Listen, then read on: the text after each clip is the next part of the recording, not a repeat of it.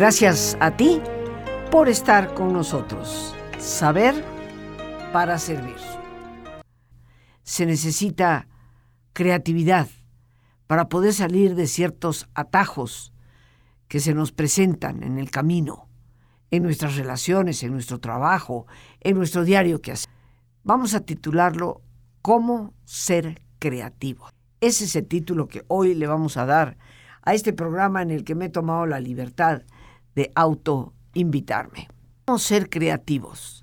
Y bueno, queridos amigos, yo creo que tú y yo estaremos de acuerdo que para muchos el concepto creatividad es algo que solo corresponde, pertenece a personas como especiales. Por supuesto, a los grandes de la ciencia con sus batas blancas y sus microscopios, o bien a los grandes artistas, como aquel que pintó la capilla Sixtina. Indudablemente que la creatividad la asociamos con ese tipo de personas con la mayor frecuencia.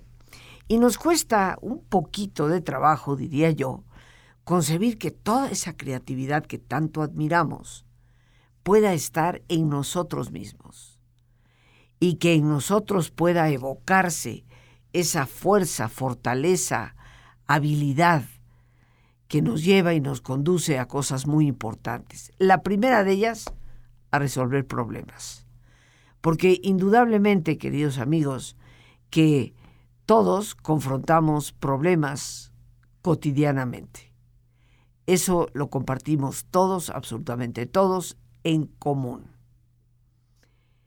Y necesitamos alternativas. Sí, hay algunos problemas que ya tenemos casi fórmulas prefabricadas para resolverlos. Pero los problemas más importantes, esos, esos obstáculos que a veces se nos presentan, los menos fáciles de resolver, son en los que nos quedamos y ahora qué hago? ¿Cómo podré salir adelante de esta situación? Esto nos obliga a pensar cómo desarrollar esta enorme capacidad que es la creatividad. ¿Cómo ser creativos? Si asignamos la creatividad tradicionalmente a esos grandes, llamados genios, pues entonces yo creo que valdría la pena ver de dónde viene la palabra genio, para poder comprender que ese genio o genialidad está ya en nosotros. La palabra genio viene del siglo XVI. Fue una palabra inventada en las cortes de Federico de Urbino y Ludovico Sforza, que era el duque de Milano. Un hombre sumamente poderoso, un gran mecenas precisamente para Leonardo da Vinci. Leonardo vivió muchos años en Milano hasta que fueron invadidos eventualmente por los franceses. En esa corte fue donde se inventó, se creó, se pronunció por primera vez la palabra genio. Pero sería interesante recobrar qué es lo que significa genio, para que nos podamos desvestir de tanto mito y darnos cuenta que en nosotros está el desarrollo de nuestra propia genialidad. Y quiero textualmente eh, compartir qué significa la palabra genio. Genio es la persona que no depende de los libros y de las autoridades. Es la persona que se apoya en sus propias ideas y experiencias. Precisamente por eso lo consideramos genial, porque se sale, como algunos dicen, de la caja se sale del esquema prefabricado de que esto más esto a fuerza tiene que ser esto otro. Genio es una persona que no depende de lo que ya está escrito en los libros. Tiene una visión para escribir algo enteramente nuevo, algo que no se ha hecho antes, algo sobre lo cual no se ha experimentado. No depende de autoridades porque en cuántas ocasiones la autoridad nos dice, esto no se puede hacer así, y es pensando de otra manera como logramos hacerlo. Eh, el día de ayer por la noche estaba yo viendo un documental sobre la Segunda Guerra Mundial y correspondía al capítulo de una gran batalla que se llamó la Batalla de Midway en, en el Pacífico entre los japoneses y los norteamericanos. Y eh, parte del problema y la razón por la cual, entre otras, los americanos arrasaron con los portaaviones japoneses y aniquilaron su armada prácticamente, es porque el admirante, el jefe de la Marina japonesa que llevaba esos barcos, creo que se llamaba Nagumo, pensaba cuadradamente. Las cosas se tenían que hacer de acuerdo al libro. Y esto retrasó la salida de sus propios aviones para contrarrestar el ataque que venía de los aviones de los norteamericanos. Esto, mis queridos amigos, pues los llevó precisamente a perder.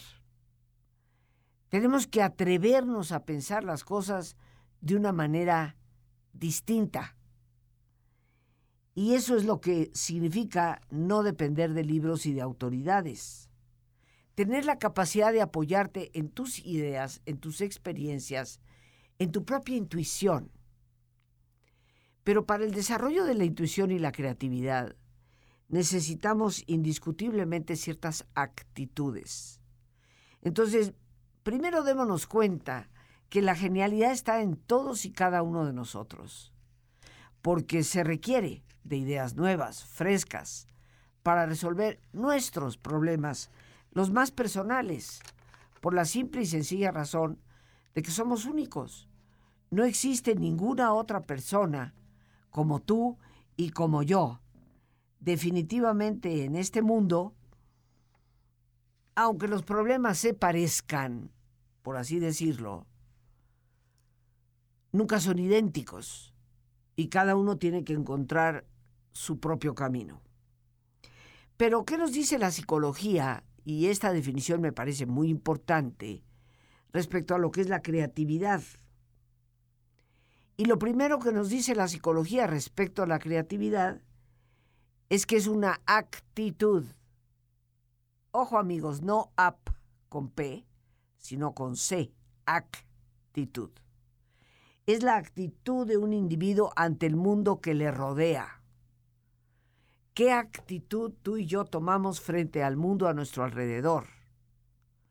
Ese es el punto de partida de la creatividad. Actitud del individuo ante el mundo que le rodea. Pero es una actitud que va a tener obviamente ciertas características. La primera de ellas, la primera característica de esta actitud creativa es la capacidad de descubrir nuevas relaciones. O sea, la persona creativa, en vez de fijarse tanto en las diferencias, trata de reconocer en qué se relacionan las cosas, de qué manera están unidas las cosas o los eventos.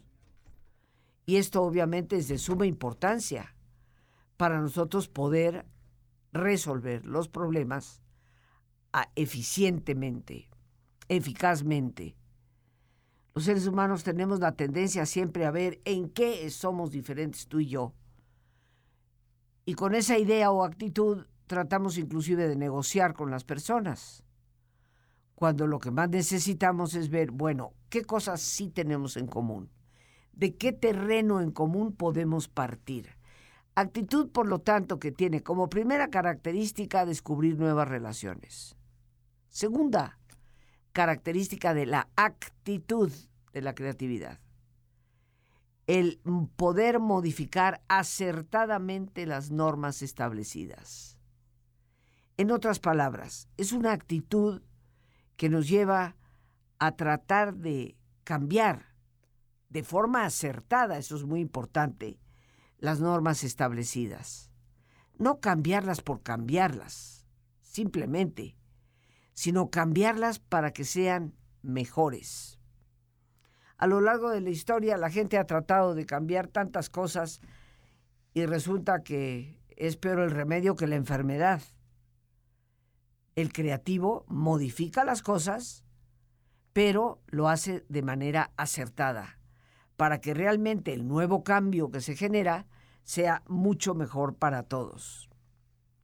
Otra característica de esta actitud creativa en las personas es encontrar nuevas soluciones a los problemas.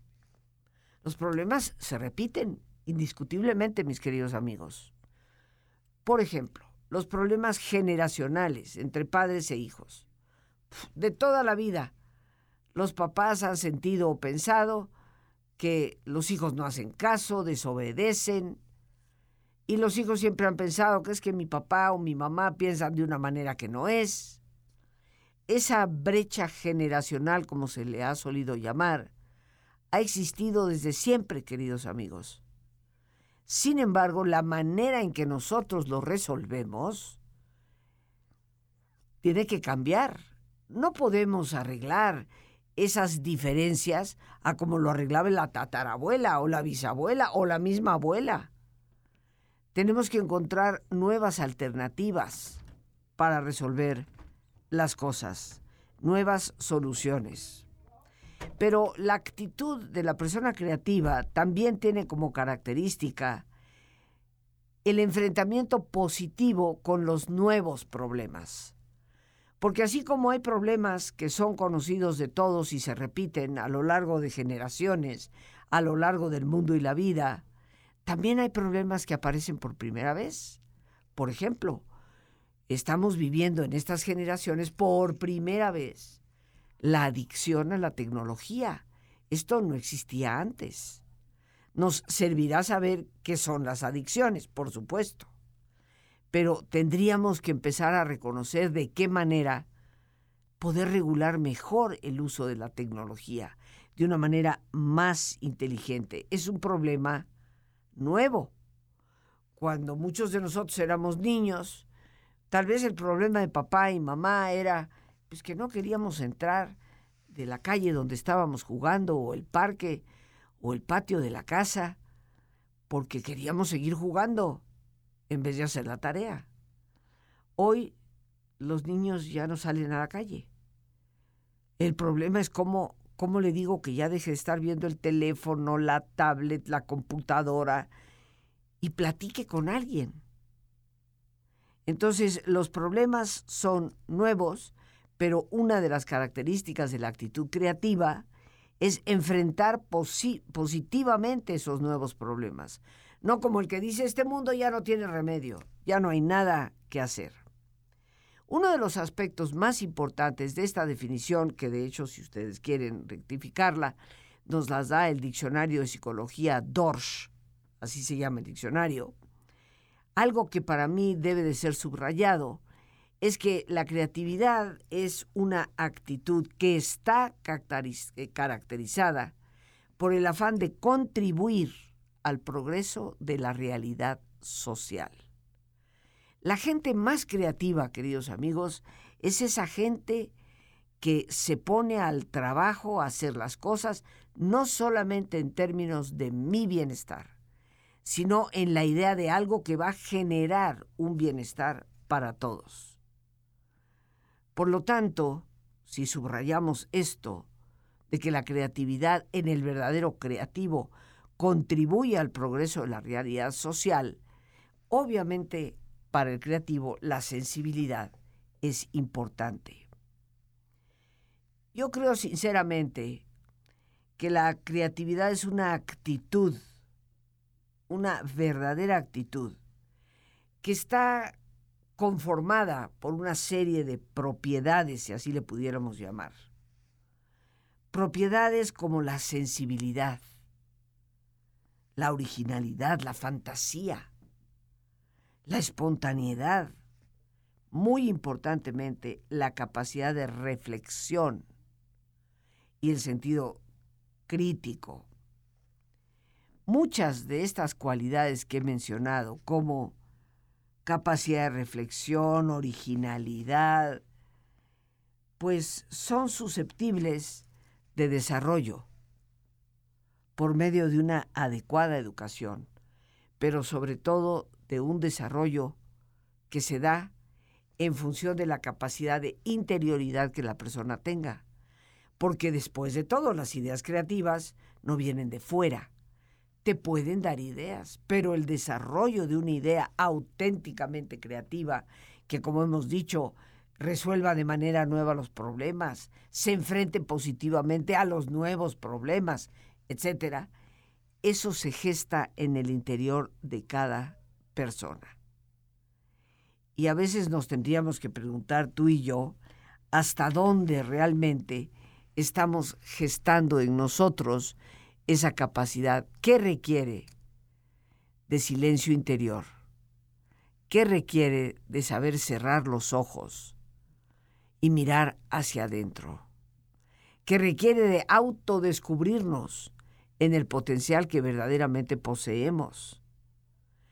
Qué importante, queridos amigos, desarrollar esa sensibilidad, ese sentido de reflexión, esa espontaneidad, ese sentido crítico y muy importantemente, la fantasía. ¿Qué es la fantasía? Para muchos de nosotros, pues la fantasía se ha convertido en algo inadecuado. Deja de estar fantaseando como que la fantasía nos alejara de la realidad. Pero vamos a ver qué significa fantasía. Siempre, queridos amigos, en la definición de las mismas palabras encontramos respuestas a muchas de nuestras dudas y preguntas. La fantasía es la facultad de crear imágenes ideales en base de imágenes sensibles previas. Entonces, esto significa que yo no podría crear una imagen pues de un viaje de aquí a Marte, y de y vuelta, felizmente, si no tuviera yo el conocimiento de algunas imágenes previas que hemos podido percibir, como son el simple hecho de ver cómo es un cohete que viaja al espacio, cómo está conformado el sistema solar, imágenes que hemos grabado a través de lo que estudiamos, de lo que nos presenta la ciencia y a través precisamente de esas imágenes que hemos podido constatar, creamos la fantasía de una imagen ideal. Pues, contrario a lo que muchos piensan, la actividad científica, nada más y nada menos, es el fruto de la fantasía porque la ciencia no es otra cosa más que la creación de hipótesis. ¿Y qué es una hipótesis? Pues un postulado, una idea de que me late que si hago esto más esto más esto, voy a obtener este resultado. El científico tendrá que ponerse a experimentar con el esto, esto más esto, para ver si efectivamente llega a ese resultado. Pero de entrada es un me late y de que te lata bien o te lata mal va a depender tu éxito o tu no éxito. La intuición y la creatividad son facultades hermanadas, indiscutiblemente, y tenemos herramientas para desarrollarlas, de lo que es la creatividad. Efectivamente, la actividad científica es el fruto de la fantasía pero para que tú puedas ser creativo en tus propias imágenes, necesitas saber concentrarte, saber enfocar tu inteligencia. Y el método Silva indiscutiblemente es el mejor curso para saber pensar. Vamos a hacer nuestro ejercicio de relajación, si a ustedes les parece. Así que te voy a pedir que te pongas cómodo y en una posición cómoda con tus ojos cerrados, si te es posible hacer el alto completo y total, respira profundamente. Toma conciencia del entrar y el salir del aire en tu cuerpo. E imagina cómo al inhalar, así como llevas oxígeno a tus células, inhalas también serenidad para tu mente. Al exhalar, Así como tu cuerpo se libera de toxinas, imagina cómo en ese aire que sale te liberas de todas las presiones y todas las tensiones. Respira profundamente. Y relaja tu cuero cabelludo, todos los músculos que cubren tu cabeza.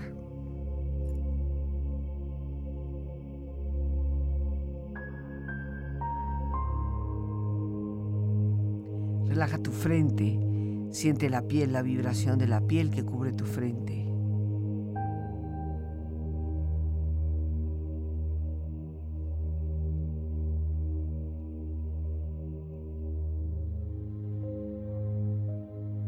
Relaja tus párpados y los tejidos que rodean tus ojos.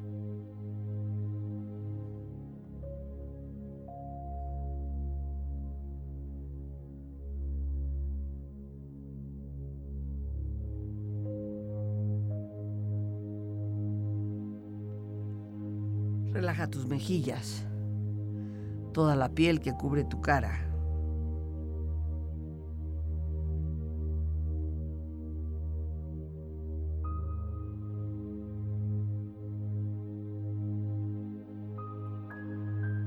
Relaja tu cuello y tu garganta.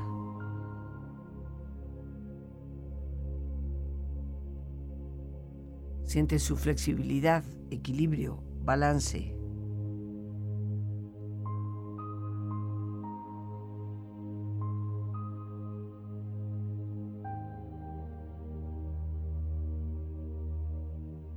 Relaja tus hombros, brazos y manos, así como tu espalda.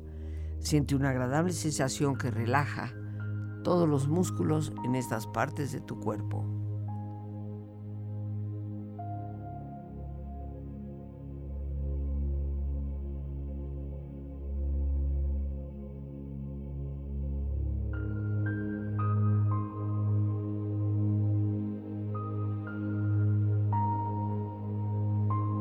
Relaja tu pecho exterior e interiormente.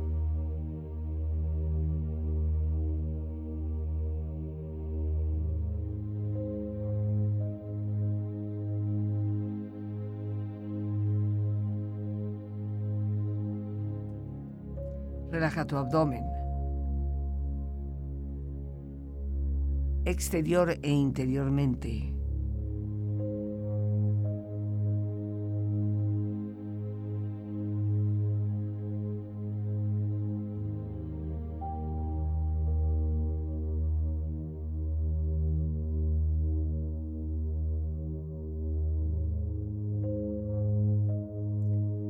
Relaja tus muslos, tus rodillas.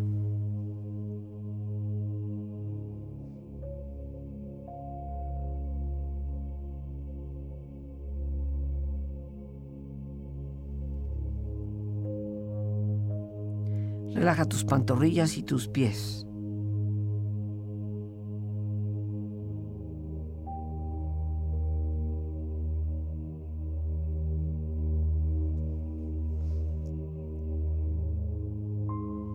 Con tu cuerpo profundamente relajado, proyecta en tu mente la imagen de un lugar ideal para el descanso, una escena de belleza y paz.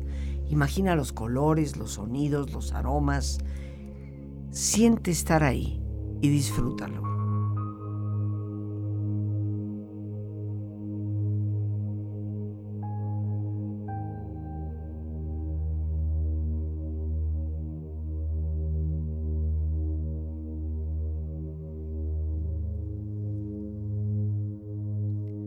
Con tu cuerpo relajado, tu mente serena, reflexiona. No puedes agotar la creatividad. Mientras más la uses, más tienes.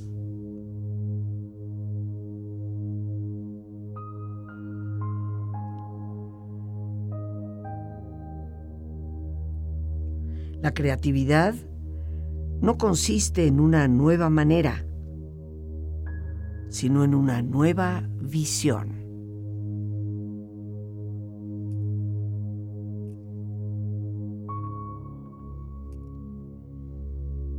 No puedes sentarte a esperar la inspiración. tienes que buscarla.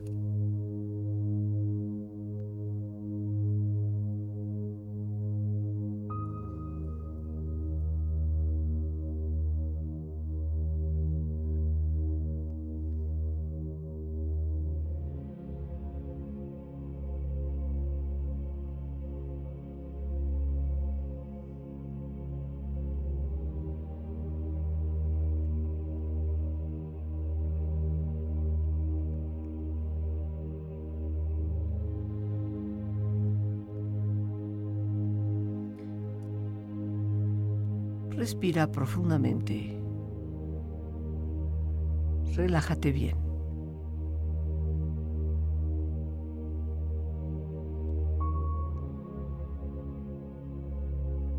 Y con esta experiencia empieza lentamente a estirarte, brazos, manos, piernas y pies, moviendo tu cuello, bostezando si lo deseas, haciendo que tu cuerpo retome su nivel de actividad habitual, hasta muy lentamente abrir tus ojos. Ojos abiertos, bien despierto, muy a gusto, bien descansado y en perfecto estado de salud, sintiéndote mucho mejor que antes.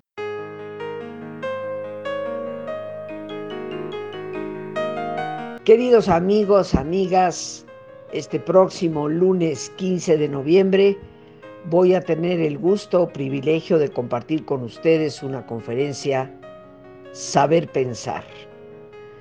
Tal vez la capacidad más importante para nuestra vida y que a pesar de que solemos sentir que se da de manera automática, es realmente una habilidad que debemos aprender a manejar. Esta conferencia es de entrada libre, pero sí les pedimos que Soliciten su espacio al 55 37 32 91 04. Estaremos compartiendo esa relación entre el cerebro, la mente y nuestra conducta, una introducción al método Silva, el método pionero del desarrollo humano y que sigue siendo el que avanza de primero con todo lo que es la investigación del cerebro y la mente. Lunes 15 de noviembre de 7 de la tarde a 9 de la noche los estaré esperando. 55 37 32 91 04. Decía Víctor Hugo que el pensamiento no es más que un soplo, pero es el soplo que mueve al mundo.